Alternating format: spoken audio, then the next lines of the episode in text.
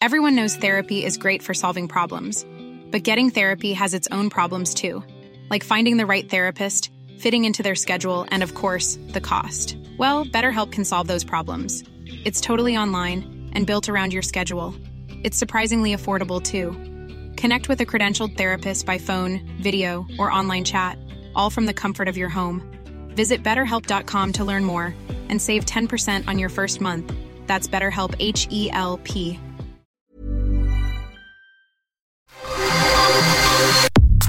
Nada más por convivir. Política, cultura y ocio con Juan Ignacio Zavala y Julio Patán. Iniciamos.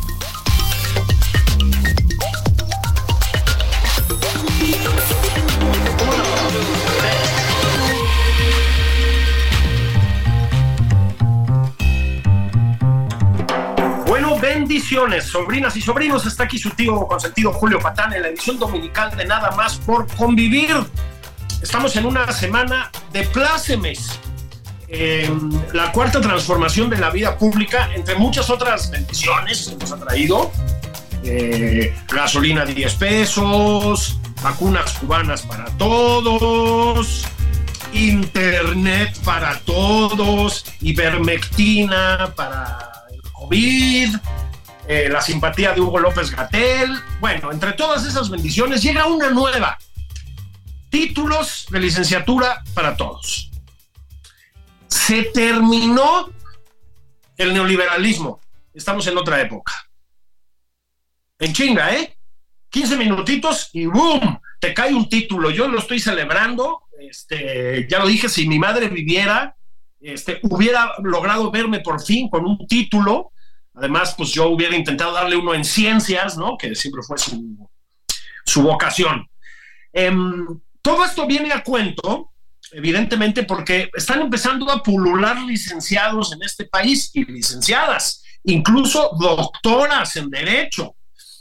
Este, y me temo que, y lo voy a decir desde la amistad que le profeso, me temo que la culpa es de mi amigo Juan Jesús Garza Onofre. Tengo aquí enfrente de mí un libro del que ya hablamos en este espacio, que se llama No estudies derecho. El gran Tito, como lo conocemos los que ya le agarramos confianza, y saben que le tenemos confianza aquí porque abusamos mucho de su sabiduría, eh, es un hombre de muchas virtudes. Eh, pues es eh, investigador en la UNAM, en el Instituto de Investigaciones Jurídicas, es habitual en muchos espacios, se le consulta mucho por asuntos de derecho, incluso de filosofía del derecho, pero aquí sí de plano dio un golpe sobre la mesa, marcó una línea. Tito, tú dijiste, no estudies derecho y varias y varios abogados no estudiaron derecho y sin embargo se volvieron licenciados. Oye, muy bien, debe ser un éxito de ventas tu libro, ¿no? ¿Cómo estás, querido Julio? Te saludo con mucho cariño a ti y a todo el auditorio. Y lo cierto es que se tomaron, se tomaron muy literal el, título del libro.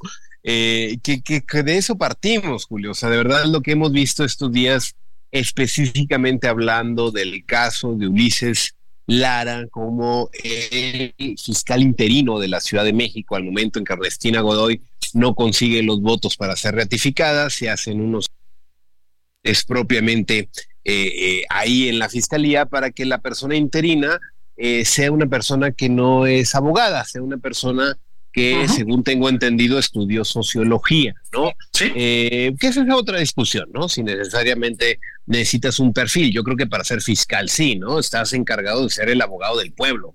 Tienes que llevar casos, armar carpetas de investigación, necesitas saber cómo funciona la justicia.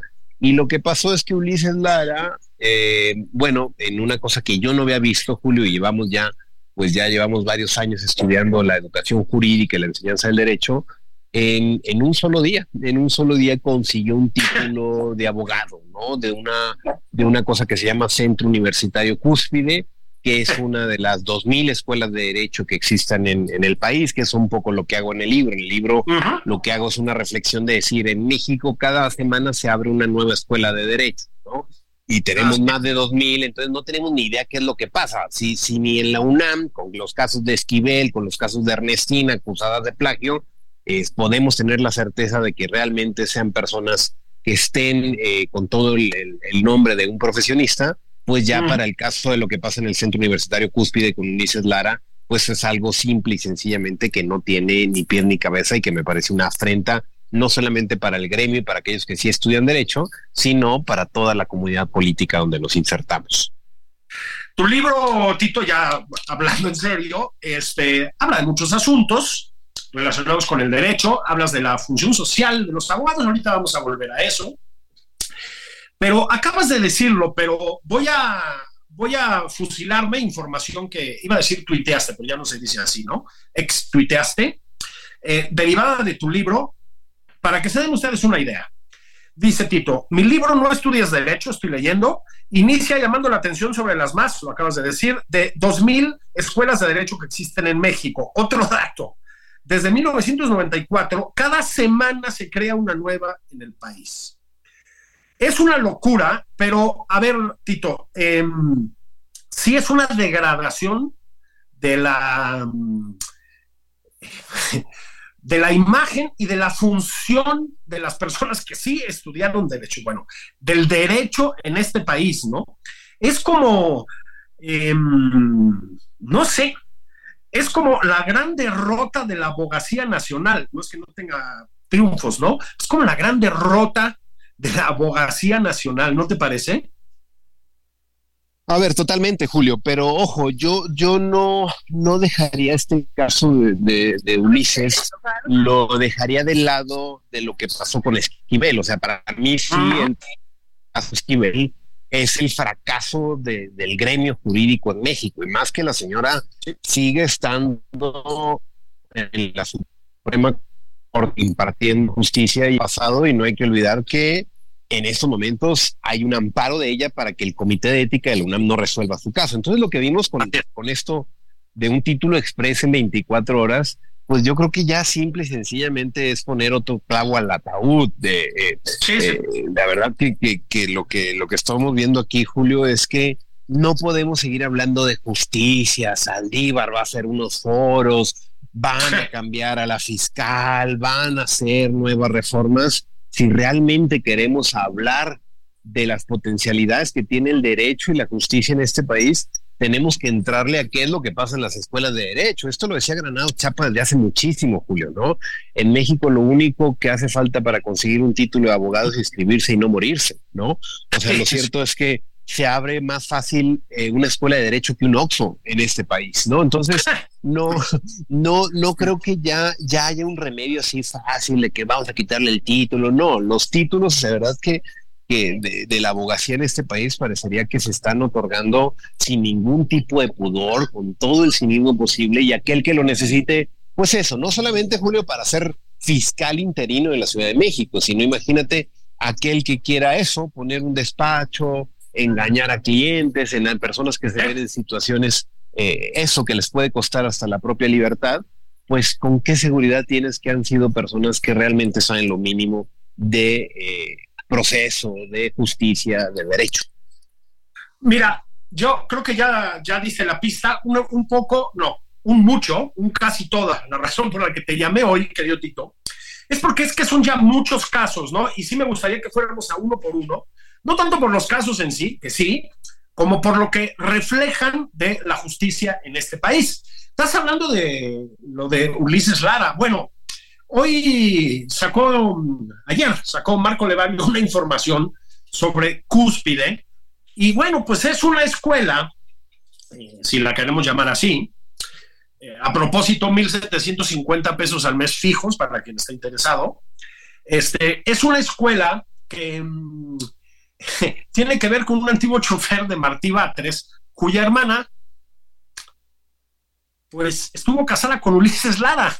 es decir, es un nivel de cinismo, a ver si estás de acuerdo. Este caso en especial es ya de un nivel de cinismo escalofriante, pero es un reflejo también de, a decirlo con toda claridad, ¿no? De la deshonestidad, de la chacalería con la que se maneja la llamada cuarta transformación de la vida pública. Hay una red de componentes espantosa, Tito, espantosa, ¿no?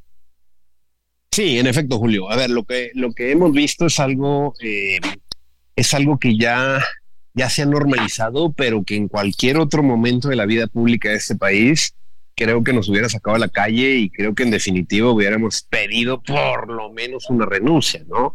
Lo que hemos visto con el caso Esquivel, pero con dos casos, ¿no? O sea, el de la UNAM en la licenciatura y en el del doctorado en la, en la NAWAC, pues desde ahí partimos con algo que, que no se había visto, lo que, lo que vimos de Lenia Batres, ¿no? Ahora también decían, hay que revisarse la, la tesis a Lenia Batres. Bueno, Lenia Batres estudió en una de estas escuelas privadas que ni siquiera piden una tesis para titularse, entonces no, no, hay manera. Exacto, ¿no? Ahora vemos lo de la fiscal, pero yo creo que, que este nivel de desfachatez, Julio, está, está, tan arraigado y se ve, eh, se va a ver en las implicaciones que va a tener hacia futuro el sistema de justicia. Si así la gente no denuncia, si así sabes de antemano que cuando te pasa algún delito, cuando te ves en alguna situación de injusticia, es porque te tocó y es porque vas a ser revictimizado en las fiscalías y porque no necesariamente se va a resolver el caso, pues lo que estamos viendo aquí es que los pequeños intentos que se había visto por la autonomía, por la profesionalización, pues simplemente eh, es, es varias, varios pasos hacia atrás. Entonces, sí creo que, que algo que ha instaurado esta administración es el cinismo, es el decir, es información falsa, son, es algo que están haciendo mis enemigos políticos. ¿Por qué otra vez Guillermo Sheridan y no lo hizo 15 años antes? Ve uno de los argumentos de, de, de Ernestina Godoy. ¿Por qué no, no me evidenció en el plagio en el momento en el que defendí mi examen profesional? Bueno, este tipo de, de defensas no nos hablan más que de entender que cualquier cualquier falta ética, moral, cualquier uso que incluso conlleve eh, responsabilidad administrativa, pues parecería que con el discurso polarizante, con el discurso de amigos enemigos, basta y sobra para salir del paso. Lo que creo es que estas personas, tarde que temprano, se van a desenmascarar como lo que son, que no son otra cosa más que unos tramposos y son personas que están aprovechando el poder en turno para beneficiarse solamente a ellos mismos. Bueno, y es que sí tenemos que ponernos a hablar un poquito, Tito, de la antecesora en el cargo de Ulises Lara, de Ernestina, Ernestina Godoy. Eh, pues tampoco tuvo, eh, que digamos, un paso, ¿cómo lo llamaríamos? Eh, muy transparente, muy primaveral por la Fiscalía Chilanga, ¿no? Híjole, hay también unos casos ahí, Tito, que llenan la sangre, ¿no?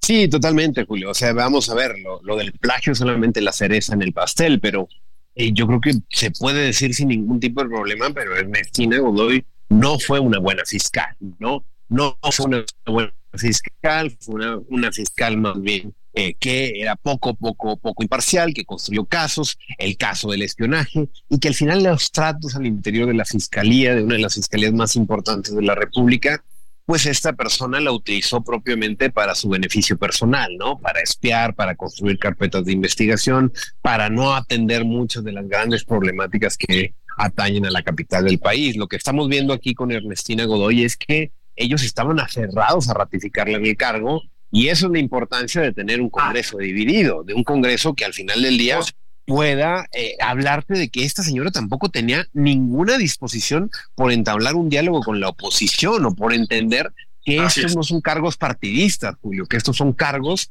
que deberían de tener cierta autonomía y profesionalidad personas que tengan una trayectoria distinguida. Que en estos momentos esté Ulises Lara con un título que le costó un día, pues a mí simplemente me parece una ofensa y una afrenta para toda la ciudadanía que radica en esta, en esta capital. No, es, es, es, una cosa verdaderamente escalofriante, digo, para decirlo con todas sus letras y sin ningún tipo de ironía, ¿no? Pero mm, aquí, a ver, en este espacio, muy irresponsables y nos gusta mucho especular.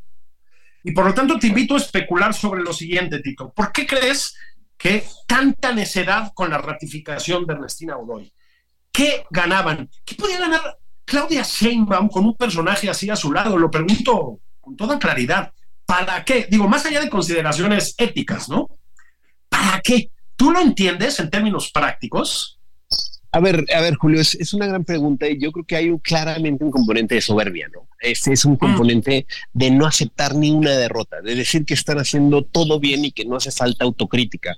Da igual el plagio, da igual el espionaje, da igual la construcción de carpetas de investigación al caso Alejandra Mora, no Aquí de lo que se trata es de aceptar que estamos por buen camino y somos diferentes a los anteriores, ¿no?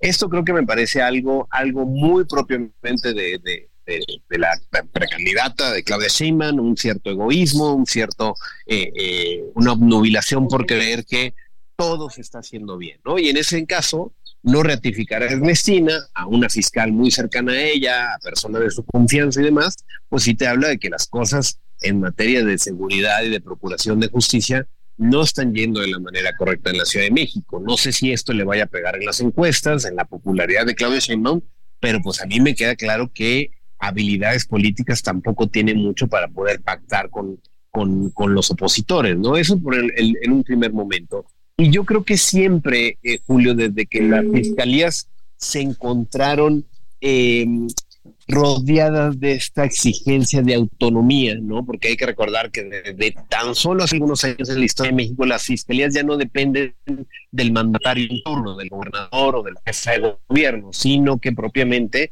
se hace un proceso agravado, hay un consejo consultivo que propone una terna, se manda al Congreso, etcétera, etcétera, ¿no? Y aún así vemos que son personas siempre cercanas a los gobernadores en turno, ¿no? A la jefa de gobierno en turno.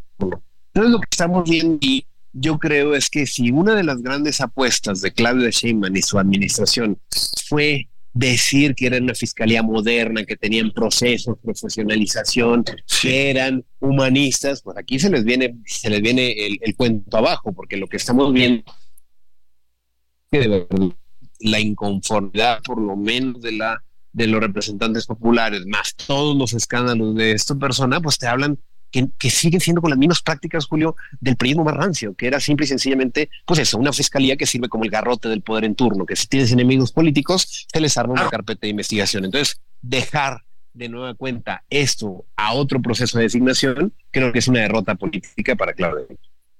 Híjole, además, Tito, eh, sí del periodismo más rancio, pero del más rancio, ¿no? Porque, a ver, en el proceso de al final no ratificación de Ernestina Godoy, eh, que a propósito no se le ratificó, no solo por su mal desempeño, sino porque eso estaba contra la ley, ¿no? Es decir, era una cosa bastante obvia.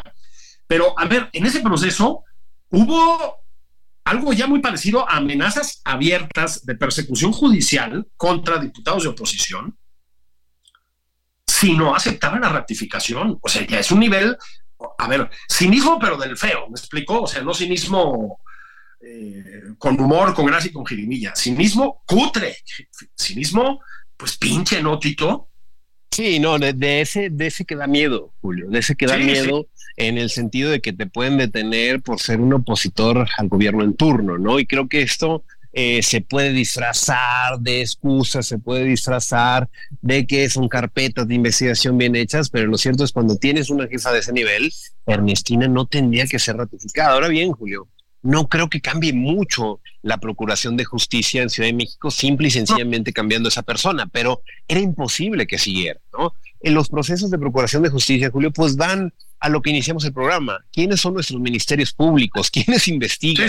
¿Quiénes le hacen caso? ¿Quiénes, le, quiénes, ah, ¿Quiénes ordenan esa cadena de mando? Y en ese sentido, si la persona que está interino en estos momentos pues es una persona que consiguió su título de abogado a la mala, a malas prácticas en un solo día, olvídate que eh, las personas que vayan a enfrentar a la fiscalía durante estos meses, pues cómo les va a ir en, en ese procedimiento que de por sí suelen ser bastante, pero bastante lamentables.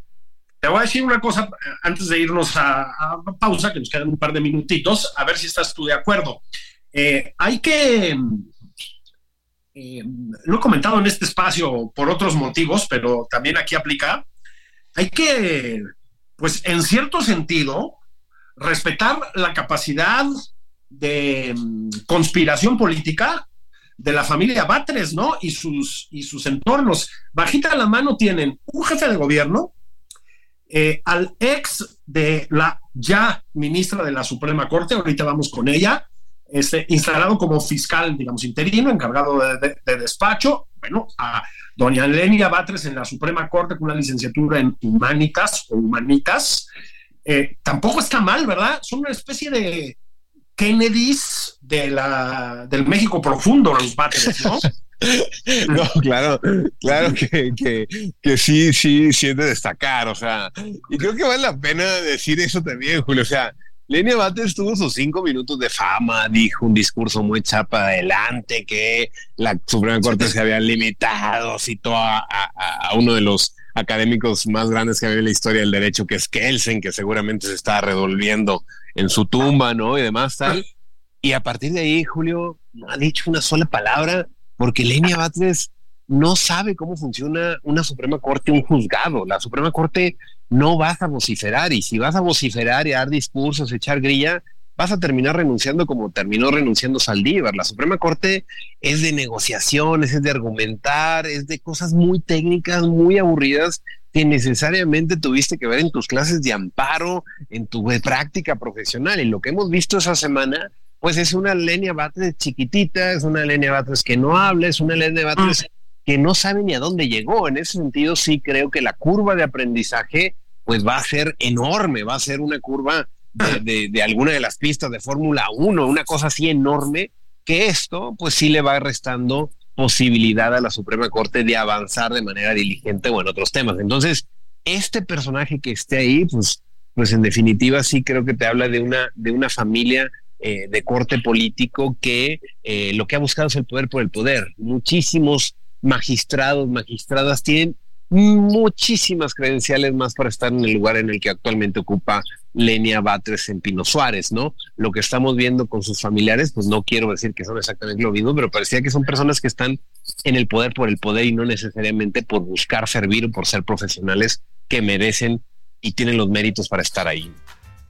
Pues mira, entonces, querido Tito, vamos a hacer una pausa y volvemos con la Suprema Corte, porque la Suprema Corte es un tremendo tema. Ya lo hemos platicado Tito y yo en este espacio, pero es que, pues bueno, parece que cada mes va a pasar una cosa nueva en, el gran órgano constitucional de nuestro país. Entonces, familia, sobrinas, sobrinos, bendiciones. Tío Julio Patamba a pausa. Estoy platicando con Tito Garza Onofre sobre mm, las licenciaturas express en Derecho. Tito, caray, tantos años estudiando, mano, y era tan fácil, siempre te lo dije. Vamos a pausar, no tardamos. Esto es Nada más por convivir, una plática fuera de estereotipos con Juan Ignacio Zavala y Julio Patán. Regresamos.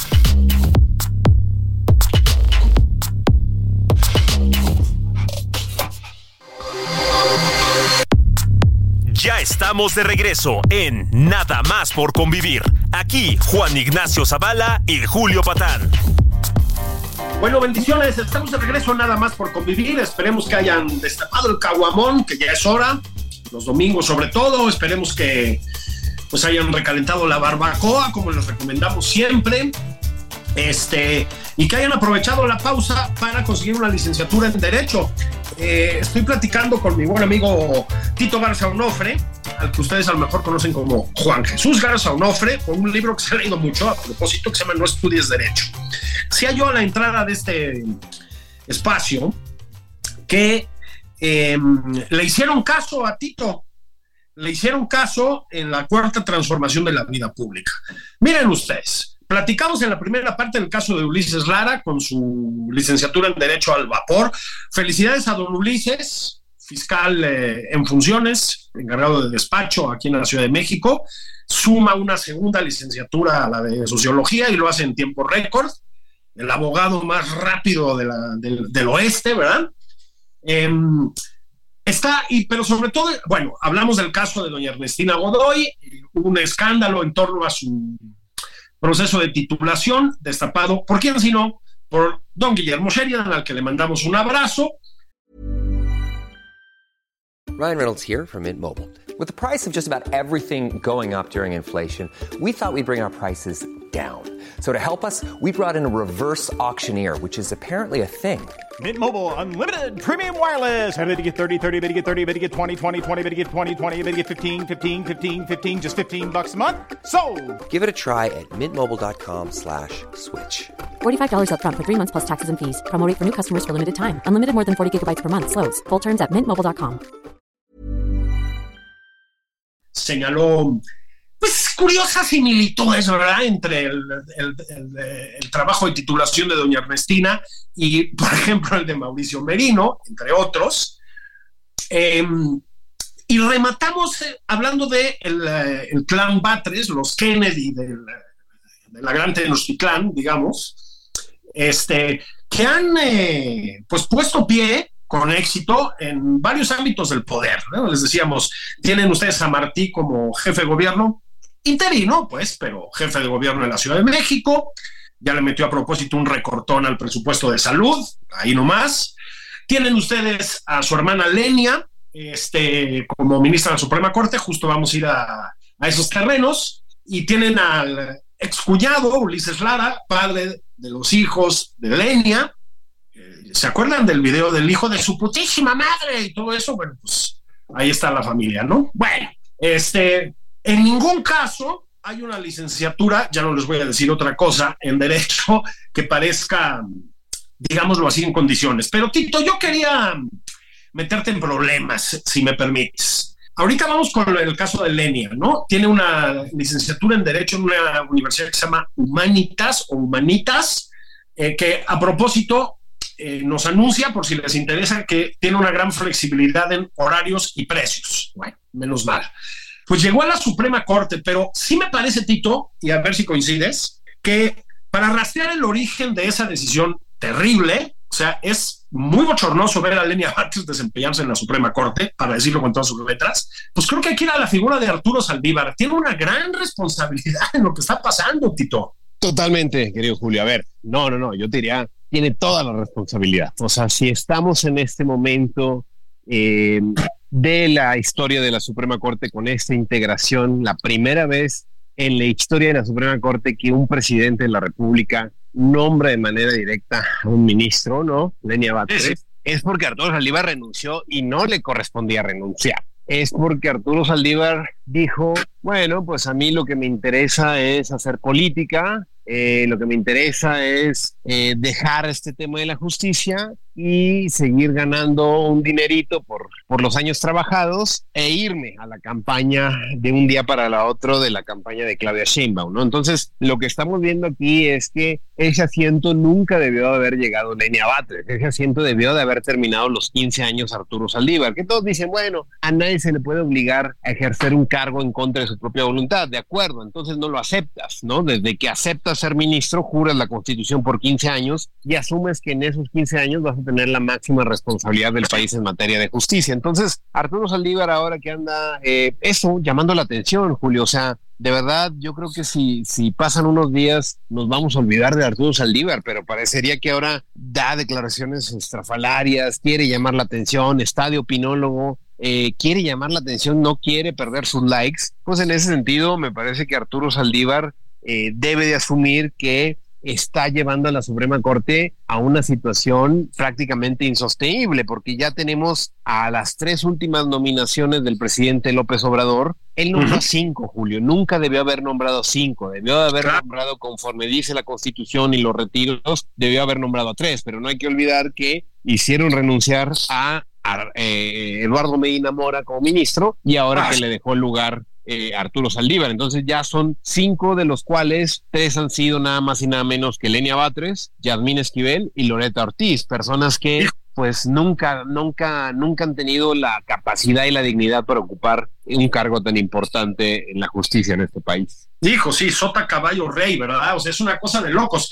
Sí, estaba yo pensando el otro día que una de las ventajas de nombrar a Lenia Batres es que dignifica por contraste a Yasmín Esquivel, ¿no? O sea, Yasmín Esquivel parece una jurista de altísimos vuelos al lado de lo que vimos con Lenia Batres. Lo digo en el sentido de que esto va cada vez peor. O sea, Yasmín Esquivel es una mujer que se copió dos tesis. Es decir, ese es el nivel, ¿no? Bueno, parece que vamos en declive. Y yo te pregunto, Tito, ¿se trata, no es así, de que vayamos en declive? Esto es una especie de ofensiva brutal contra la Suprema Corte, ¿estamos de acuerdo? Sí, sí, sí. Es, es una, es una manera, Julio, de capturar los órganos sin eh, eso, sin eliminarlos, sin dinamitarlos, sin borrarlos de la Constitución porque no tienen las mayorías. Pero lo que vimos primero en el INAI de no nombrar, ¿no? Es una buena estrategia de cómo cómo la fueron ejecutando, no nombramos a los puestos que tocan. En la sala superior del, del Tribunal Electoral también terminaron su mandato dos magistrados electorales y no los han nombrado y no los van a nombrar.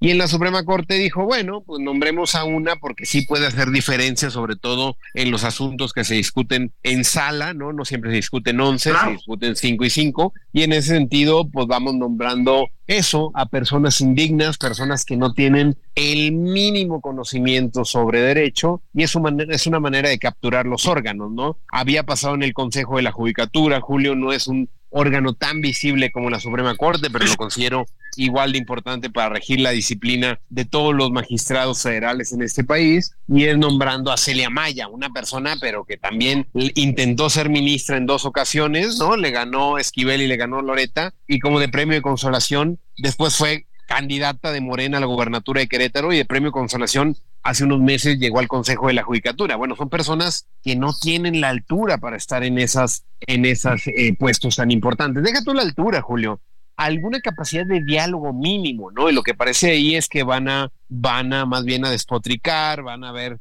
eh, eh, eso, van a, van a intentar que las personas que están ahí de manera seria y profesional lo hacen más bien con toda la intención de sacarlo de sus casillas, de argumentar políticamente y no jurídicamente, ¿no?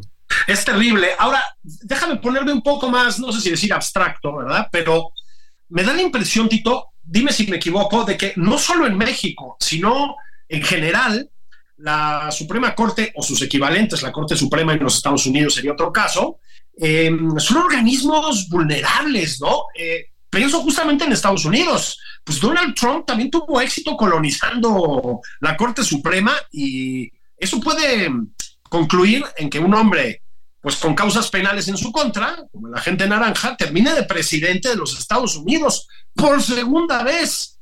¿Son vulnerables las Supremas Cortes, Tito, o no?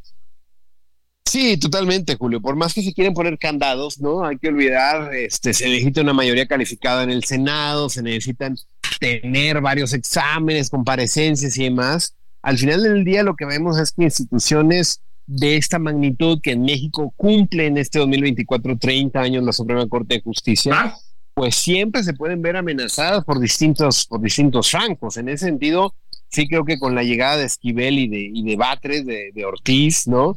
Ha habido un retroceso brutal y en ese sentido, por más que ahora que en la próxima elección se discuta si se va a reformar por completo, lo que vamos a ver es que las mayorías se están tornando muy endebles, ¿no? Que no existen esa esa posibilidad de tener órganos contramayoritarios, que no todo sea en ocasión del poder en turno, que tenemos que entender que la política es eso, Julio, la política es negociar, sentarse con los oponentes, encontrar puntos medios, pero aquí parecería que quieren absolutamente todo el pastel. Entonces, me parece que el tema de la Suprema Corte, en efecto, los poderes judiciales, no solamente con nuestros vecinos, sino en el mundo, los casos de Turquía, los casos también de otras latitudes en el sur, ¿no? Vemos que son órganos incómodos al poder en turno, que lo que más vale es eso, removerlos, quitarlos, disminuirlos, para que al final no velen por la legalidad, sino que velen por los intereses de quienes ejercen el poder en turno.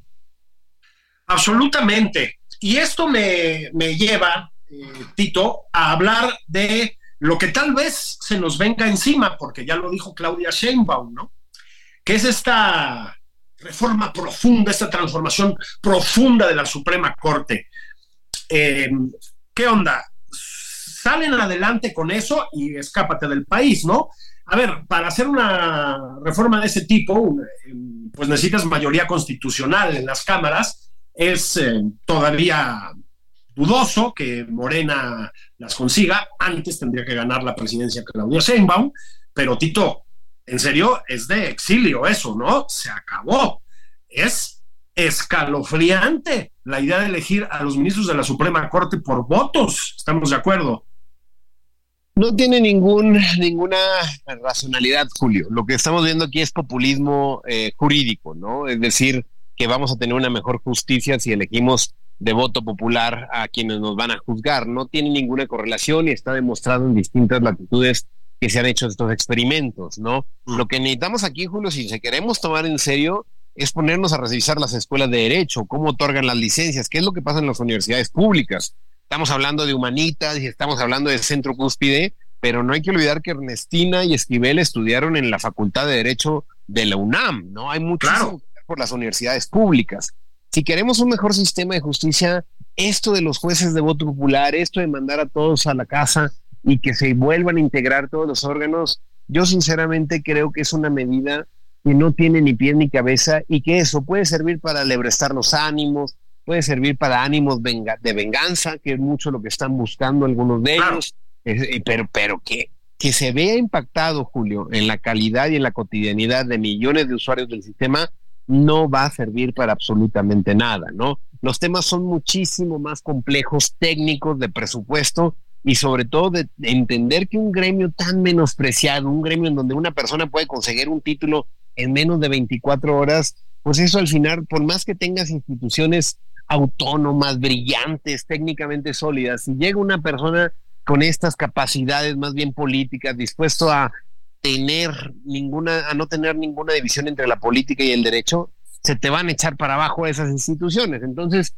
creo que aquí lo que está proponiendo el, esta, nueva, nueva propuesta de reforma electoral, nueva propuesta de reforma de justicia, pues lo que estamos viendo simple y sencillamente es una manera de eso, de generar retórica, de generar populismo, de generar una narrativa sugerente para salir eh, avante en el cortísimo plazo, pero el día de mañana la justicia en este país va a seguir siendo injusta. Los índices de impunidad, los índices propiamente tan complejos van a seguir siendo muy altos. Entonces, y Claudia Sheinbaum diga lo que diga, pero esto no se resuelve nombrando a los ministros de manera popular ni a los jueces, ni acabando simple y sencillamente con tantas plazas que existe o los fideicomisos, ¿no? El tema se tiene que sentar y se tiene que poner desde la primera vez que pisas una escuela de derecho hasta que termines en la Suprema Corte. No se pueden simplemente haciendo parches, sino que se tiene que hacer algo integral,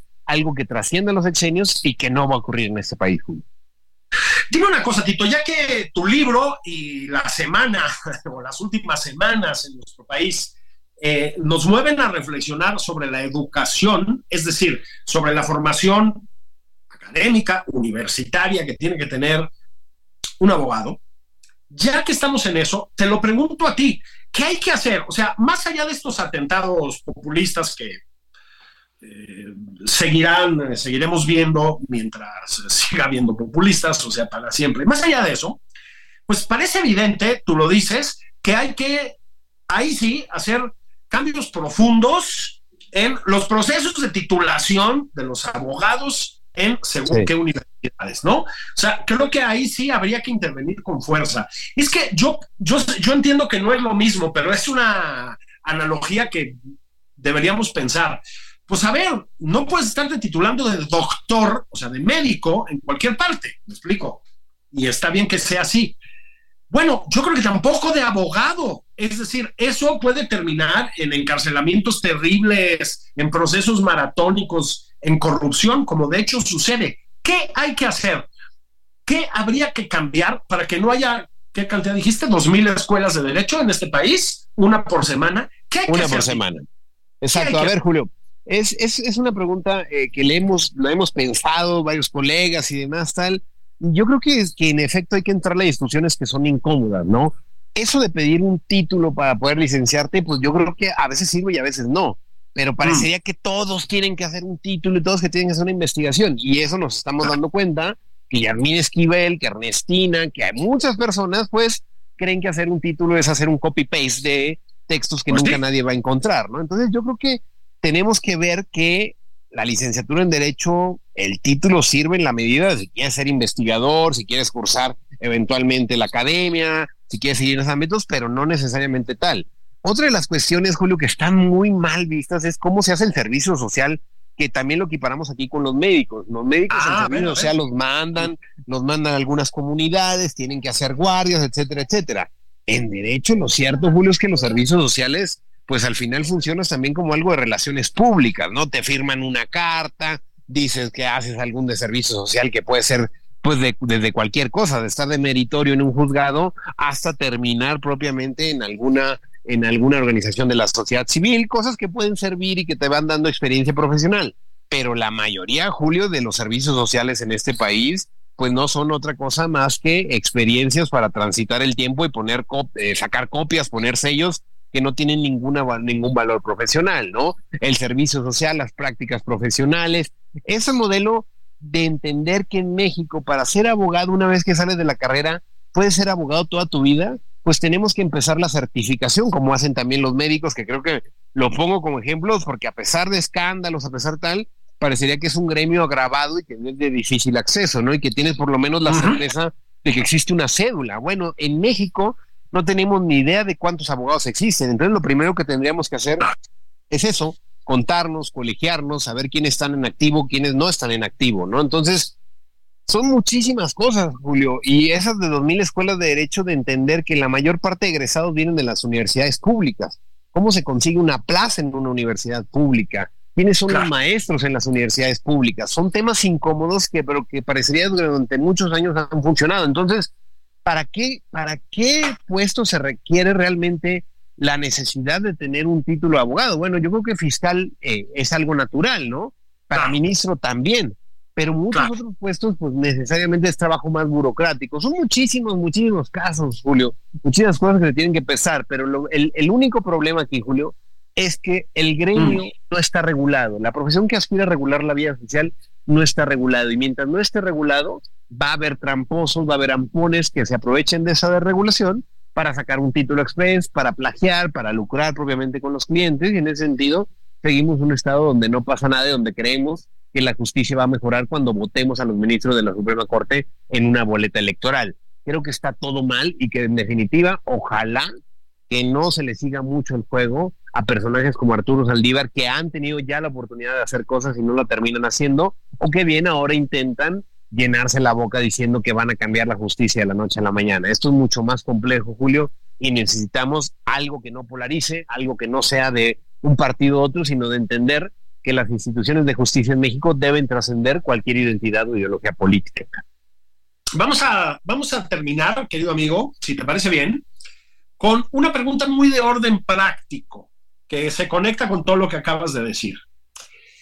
Vamos a suponer que uno tiene 17, 18 años, va a entrar a la universidad, quiere estudiar derecho y quiere ser un, eh, pues eso, un profesional del derecho en plena forma, de a de veras, cabal.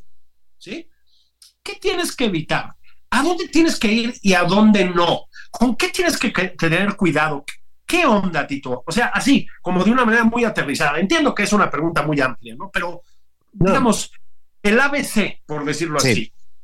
Mira, yo creo que lo primero, Julio, que hay que, que hay que pensar es que no existe una, una mejor escuela de derecho, ¿no?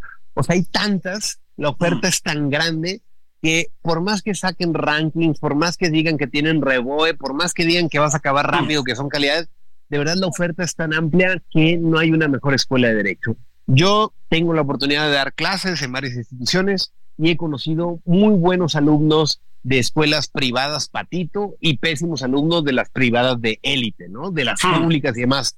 Creo que en gran medida Eso, eso hay que tenerlo bien claro. Dicho esto, me parece que un paso mínimo o algo que por lo menos yo creo que es importante es saber eh, esa, esa saber quiénes son los profesores, quiénes son los directivos, quiénes son los dueños. Las escuelas de derecho, Julio, en este país, como lo hemos visto en el caso de Cúspide y de Humanitas, son personas que no quieren estudiantes, lo que quieren son clientes. Lo que quieren son personas que paguen colegiatura y que tengan profesores mal pagados y que en ese sentido sean profesores barcos y que tengan un título tarde que temprano simplemente por resistir y por aguantar, ¿no? Entonces, creo que si le damos una examinada a saber quiénes están dando clases, cuáles son la visión que tiene esa educación, de qué hacen sus egresados, ¿no? Ahora, imagínate Humanitas que ahora va a poner un cartel que dice nuestros egresados acaban en la Suprema Corte. Bueno, eso puede ser muy, muy atractivo para alguien de, de 17 años, pero hay que saber que pues esa persona llegó a la Suprema Corte como llegó, ¿no? Y que es una persona que hay que ver las discusiones en la Suprema Corte para ver cómo le está yendo. Entonces, creo que, que es un trabajo de mucha responsabilidad de los alumnos de saber de dónde hay escuelas que tienen mucho prestigio, que tienen mucha historia y demás, pero que en ese sentido hay que entender que para poder ser un buen abogado hoy en día, Julio, no basta un título de derecho, un título lo va a obtener cualquiera. Entonces, hay otro tipo de habilidades como la currícula, qué tanto tienen las prácticas profesionales, a qué se dedica su profesorado, su director y al final del día, pues cuáles son las maneras de, de titularse, ¿no? Es un país tan diverso y tan grande que el reflejo de su abogacía, pues no te habla más que de lo mismo, de una indeterminación y de un aprovechamiento de la injusticia y de la regulación que existe en el gremio. Yo sinceramente lo creo, Julio. O sea, de verdad, existen mm. tantos abogados en México que hace falta que quizá no es lo mismo poner tan fácil una, una, una ingeniería, ¿no? Para nada es difícil poner, es muy difícil poner una escuela eh, eh, de química, una escuela de, de, de, medicina, ¿no?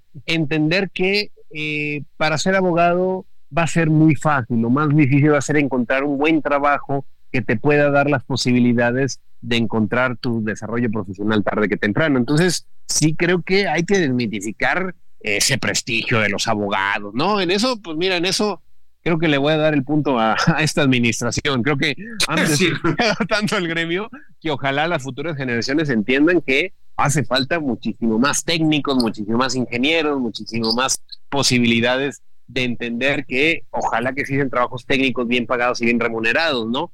Creo que tantos abogados nos han llevado a esta situación en donde una persona sin ser abogado puede llegar a ser fiscal de la capital de la República, ¿no? Qué maravilla, ¿no? Yo voy a tratar de ser fiscal también, mi querido Tito.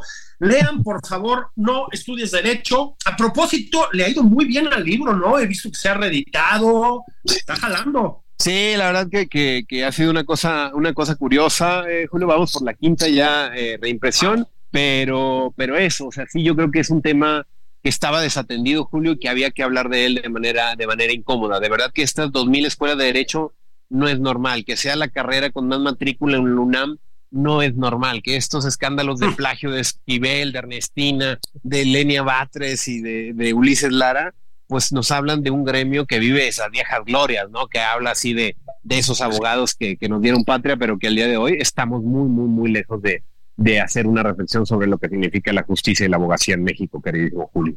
Pues lean ustedes No Estudias Derecho, Juan Jesús Garza Onofre Tito para sus cuates, está publicado por la editorial Taurus, se los digo porque mm, además, a propósito, Tito tiene una cosa que es que escribe bien, luego no quiero, en fin, mancharme con algunos de sus colegas, pero no todos son maestros del estilo, que digamos, ¿verdad? Tito sí, escribe muy bien, escribe con gracia, escribe con claridad, y todo eso que han estado ustedes viendo recientemente, otra vez la lista, lo de Leña, lo de Ulises, lo de Yasmín Esquivel, lo de Ernestina Godoy, etcétera, etcétera, etcétera, etcétera. Todo eso de alguna manera queda explicado en este libro. Querido Tito, un abrazo grande, muchísimas gracias. Julio, gracias a ti por la invitación y que sea buen domingo para todos. Buen domingo para todos, sobrinas y sobrinos, van abrazos. Ya maten, maten la semana como Dios manda. Muchas gracias por escucharnos. Nos vemos en la semana. Ahí se ven. Esto fue Nada más por convivir, el espacio con política, cultura y ocio, con Juan Ignacio Zavala y Julio Patán.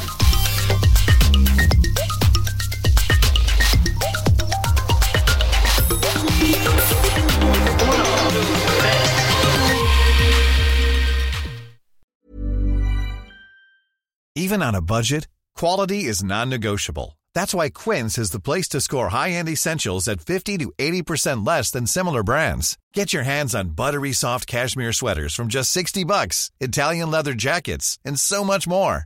And the best part about Quince, they exclusively partner with factories committed to safe, ethical, and responsible manufacturing. Elevate your style without the elevated price tag with Quince. Go to quince.com slash upgrade for free shipping and 365-day returns.